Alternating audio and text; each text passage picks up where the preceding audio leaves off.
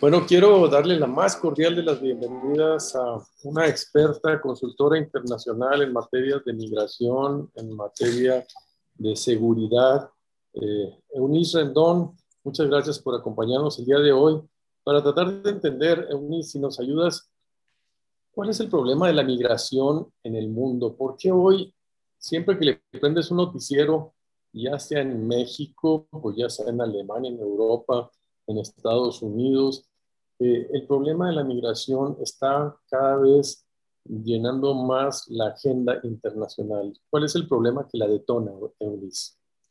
Mira, primero que nada, muchas gracias por la invitación, Gustavo. Y bueno, eh, primero que nada, dejar claro que no es un tema nuevo. El fenómeno de la migración, pues acompaña al mundo en sus diferentes latitudes desde hace mucho tiempo. Según datos de la propia Organización Internacional de las Migraciones, en el mundo tenemos cerca de 300 millones de migrantes. ¿Qué significa? 300 millones de personas que viven en un lugar distinto al que nacieron por diferentes motivos, porque tampoco es un motivo único. Es la migración al final es un fenómeno multicausal y muchos son justo estos factores que empujan a la gente a irse del lugar en donde nació.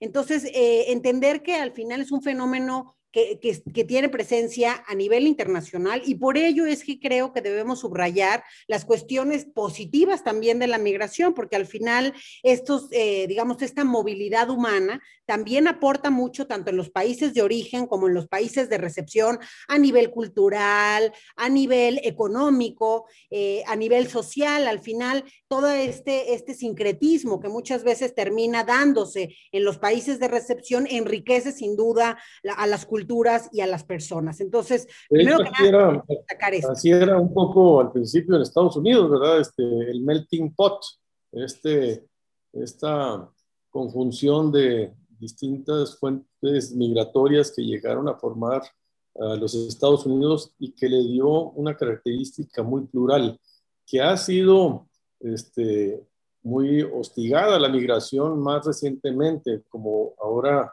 eh, ya se siente como una afectación a sus intereses nacionales en algunos países y, y muchas partes de la sociedad se vuelven como muy temerosas de los migrantes. ¿Cómo, ¿Por qué está sucediendo todo esto ahora, sobre todo en los países desarrollados? Pues como bien dices, Estados Unidos incluso eh, creo que es un muy buen ejemplo, porque justo esta combinación de muchas razas, personas, culturas, ha hecho de Estados Unidos un país tan fuerte y rico, ¿no? En muchos sentidos. Pero también, como bien dices, al final lo que a veces es diferente a nosotros nos da miedo y genera pues cierto, cierto tipo de dinámicas y conductas que desafortunadamente hemos visto en Estados Unidos mucho con el presidente anterior, Donald Trump, ¿no? Que era además en su discurso muy xenófobo y racista, y esto sin duda, pues también permea en un, en un sector de la población que, como dices, tiene miedo al migrante que le quite su trabajo, oportunidades, que casi respire su aire, ¿no? Y, y eso también, desafortunadamente, no solo pasa en Estados Unidos, también en México y derivado de las caravanas, de la visibilidad que ha tenido en los últimos años el tema migrante, pues también hemos encontrado a veces estas conductas antimigrantes, racistas, xenófobas, y creo que eso es parte de lo que debemos cuidar que no suceda, porque finalmente eh, mucho de eso son, eso, creo que el discurso de Trump, uno de sus éxitos, digamos, con la población estadounidense, fue que conectó con los miedos de mucha gente y al conectar con estos miedos, bueno, pues hizo resonancia, pero, sin embargo los datos duros nos muestran lo contrario, ¿no? Es lo que te quería preguntar, platícame los datos duros, porque sí, los miedos ahí están y los miedos son irracionales, pero hay migrantes... Eh, eh, criminales, terroristas que quiten el trabajo o más bien vienen a apoyar a la sociedad estadounidense eh, generando oportunidades de, de crecimiento económico y mayor valor agregado. Mira, pues solamente tres, tres datos, ¿no? Por un lado, tan solo los mexicanos eh, que viven en Estados Unidos, que se calcula que son cerca de 35 millones de personas de primera, segunda y tercera generación de origen mexicano, tan solo nuestra comunidad aporta cerca del 8% del PIB de ese país. Entonces, sin duda, abona la economía. Además, mucho se calcula, obviamente los mexicanos envían remesas, pero la mayoría de su dinero y sus salarios se lo gastan y lo consumen también en Estados Unidos y eso ayuda ayuda a la economía. Y por el otro lado, son muchos, y justo la pandemia nos ha demostrado cómo justo muchos de los mexicanos y centroamericanos indocumentados son los que están haciendo muchas de las labores hoy consideradas esenciales, como es el tema de la agricultura. Entonces, no solamente no nos quitan el trabajo, sino que hacen tareas eh, como esta, que en, en tiempos de pandemia ha sido pues todavía más visible su necesidad, ya que pues permite que la gente básicamente pueda comer y, subsistir eh, incluso en tiempos como estos que son complicados.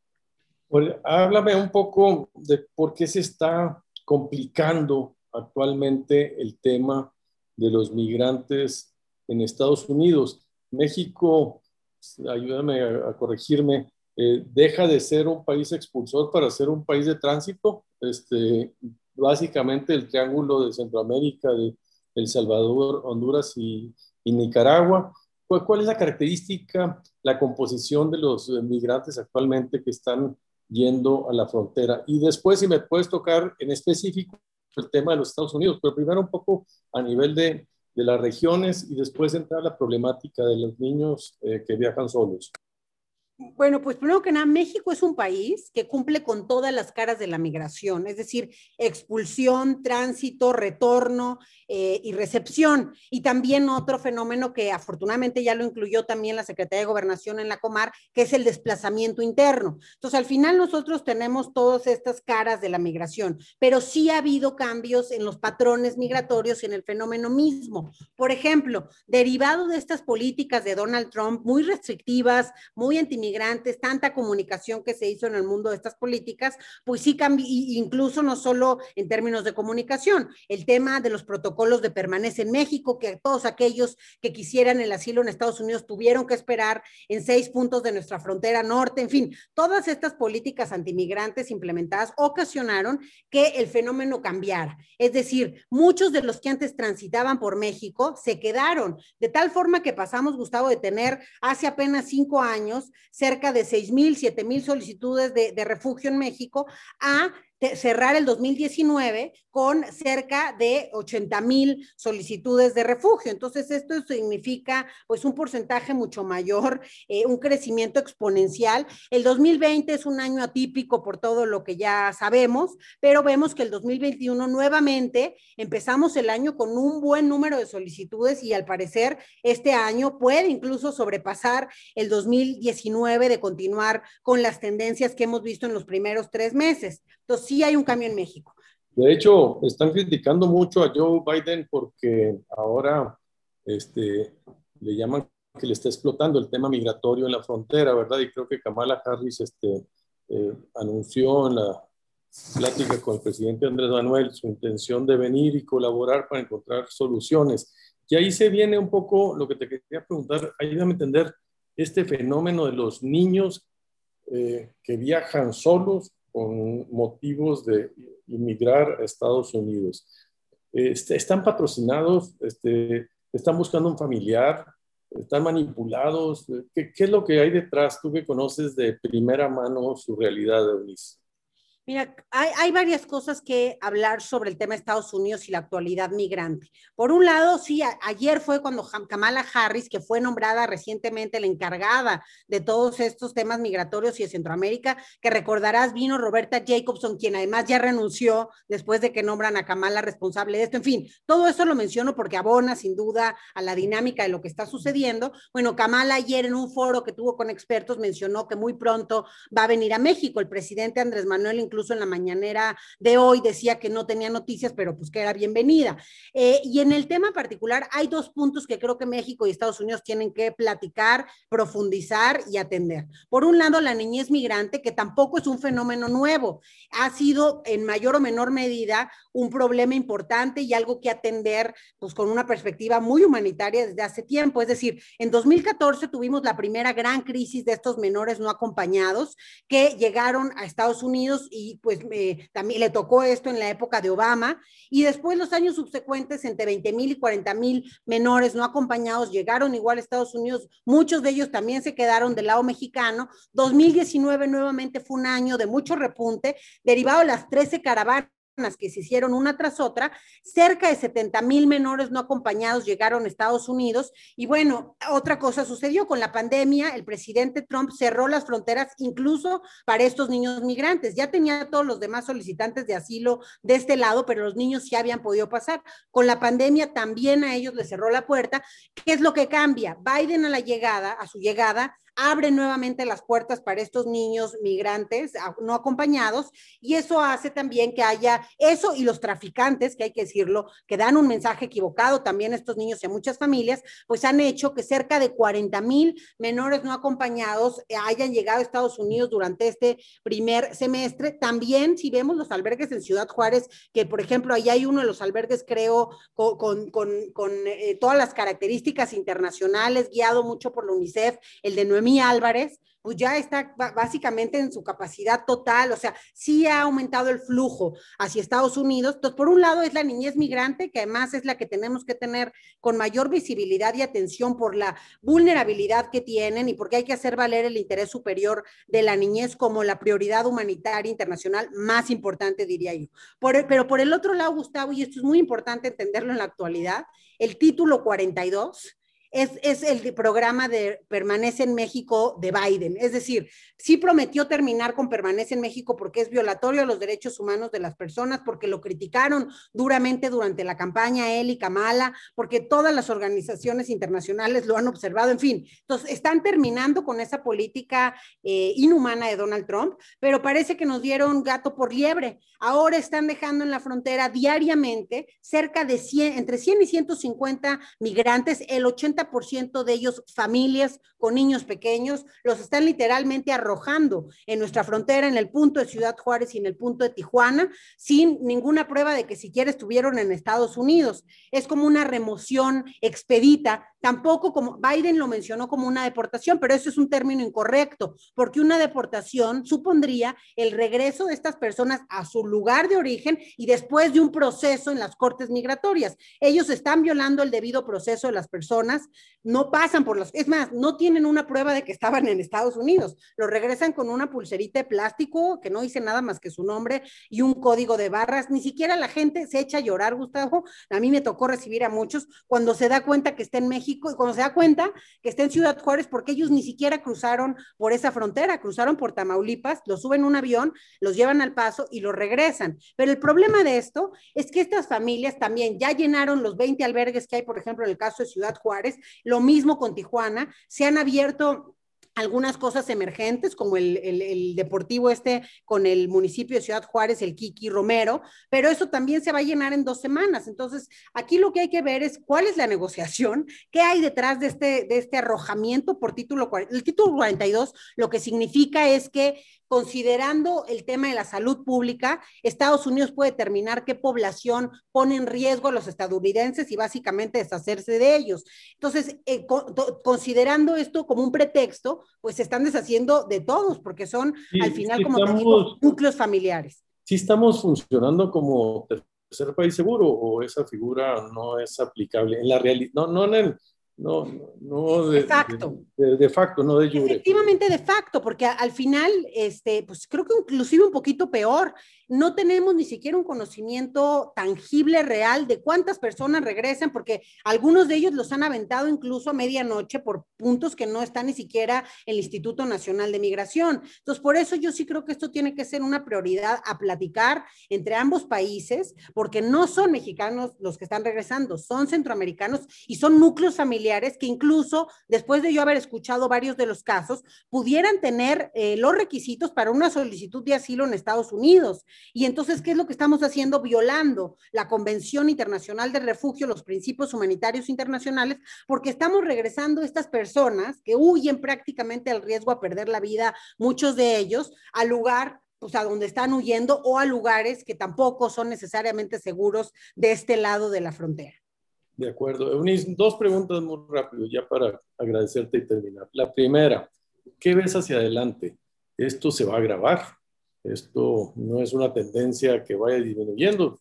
¿Qué se necesita lograr por parte de los gobiernos? Y después, si me ayudas también a dar un mensaje al ciudadano común. ¿qué debemos hacer? ¿Cómo podemos entender, apoyar? Eh, cuando vemos un migrante en la calle, cuando este, vemos refugios, este, hay que apoyarlos o les da miedo, ¿Qué, ¿Qué, tipo de actitud o mensaje les puedes dar? Estos dos comentarios finales, si me ayudas, primero eh, una visión de futuro y después un mensaje directo para las personas ordinarias que pueden hacer ante esta realidad. Pues primero que nada, lo que, lo que mencionas de a futuro, creo que todos tenemos que estar conscientes de este dato que yo daba. 300 millones de personas viven en un lugar distinto. Eso tiene muchas cuestiones positivas y creo que por ahí es donde tenemos que encontrar también la respuesta y las oportunidades. Sin duda, otro tema fundamental es el ir a las causas de la migración, que lo ha mencionado mucho el gobierno mexicano y ahora el gobierno estadounidense. Pero para esto hay que ser muy serios, Gustavo. Ir a las causas de la migración no significa dar tres programitas o tres pesos en Centroamérica. Significa verdaderamente hacer un programa internacional con fondos de diferentes organizaciones, países, etcétera, con un equipo técnico también muy importante y metido en esas zonas para entonces sí tener buenas oportunidades económicas alternativas y, y entender también que esto es multicausal. No solo es la economía lo que ha hecho que estas personas migren, sí es un factor fundamental, pero es sobre todo la violencia homicida que existe en estos países, parte de los factores fundamentales de empuje en los últimos años. Entonces es un tema que sí es de economía y desarrollo social, pero también es de estrategias de seguridad integrales que consideren justo este factor de manera muy importante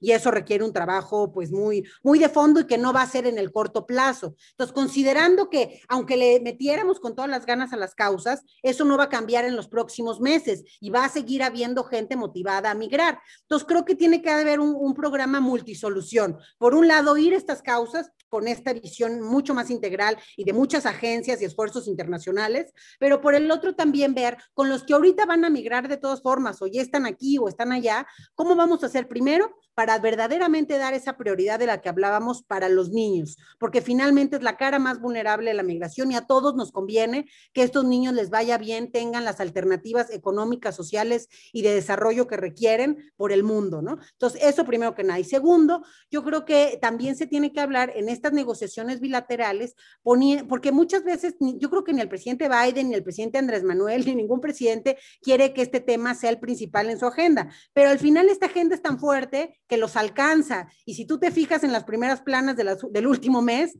todos los días hay una noticia que tiene que ver con el fenómeno migratorio, quieran o no los mandatarios. Entonces, al ver que esto es una realidad que te alcanza, creo que es importante poner al centro de la relación bilateral, como nunca antes, a las personas, porque lo que más compartimos entre Estados Unidos y México son familias y son personas, y eso creo que tiene que estar considerado. Otro fenómeno que se ha dado en los, en los últimos seis meses, te diría yo, es de nuevo un repunte en la migración mexicana hacia Estados Unidos, algo que ya no veíamos en la última década.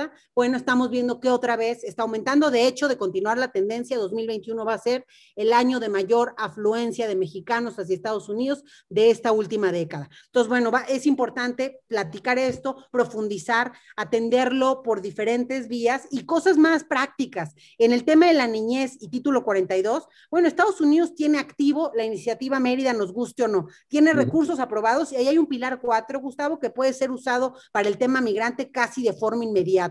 Y eso ayudaría mucho a los albergues a despresurizar, a ayudar. También UNICEF tiene un proyecto internacional, estuvo hace unos días en Ciudad Juárez, y bueno, creo que es muy importante que el acompañamiento para que haya la técnica, la operación adecuada de estos modelos de intervención con niños y con familias, que hoy más que nunca son urgentes. Y lo último, es muy importante que el DIF a nivel federal le meta al asunto, porque eh, se cambió la ley y esto es un tema positivo en México. El año pasado hubo reformas para que el INAMI ya no pueda detener niños ni acompañados ni en familia. Y el mensaje que yo le daría a la gente con los migrantes es, pues que al final tratemos de ser empáticos, ponernos en los zapatos del que estamos viendo enfrente, escucharlos un poquito. Yo creo que con eso, de verdad, este, pues cualquiera se sensibiliza y al final también ver incluso cómo podemos hacer para ayudar y hacer albergues productivos que ya no dependan de nadie, que verdaderamente podamos hacer un, de esto un tema mucho más sustentable, porque lo que sí tienen muchos migrantes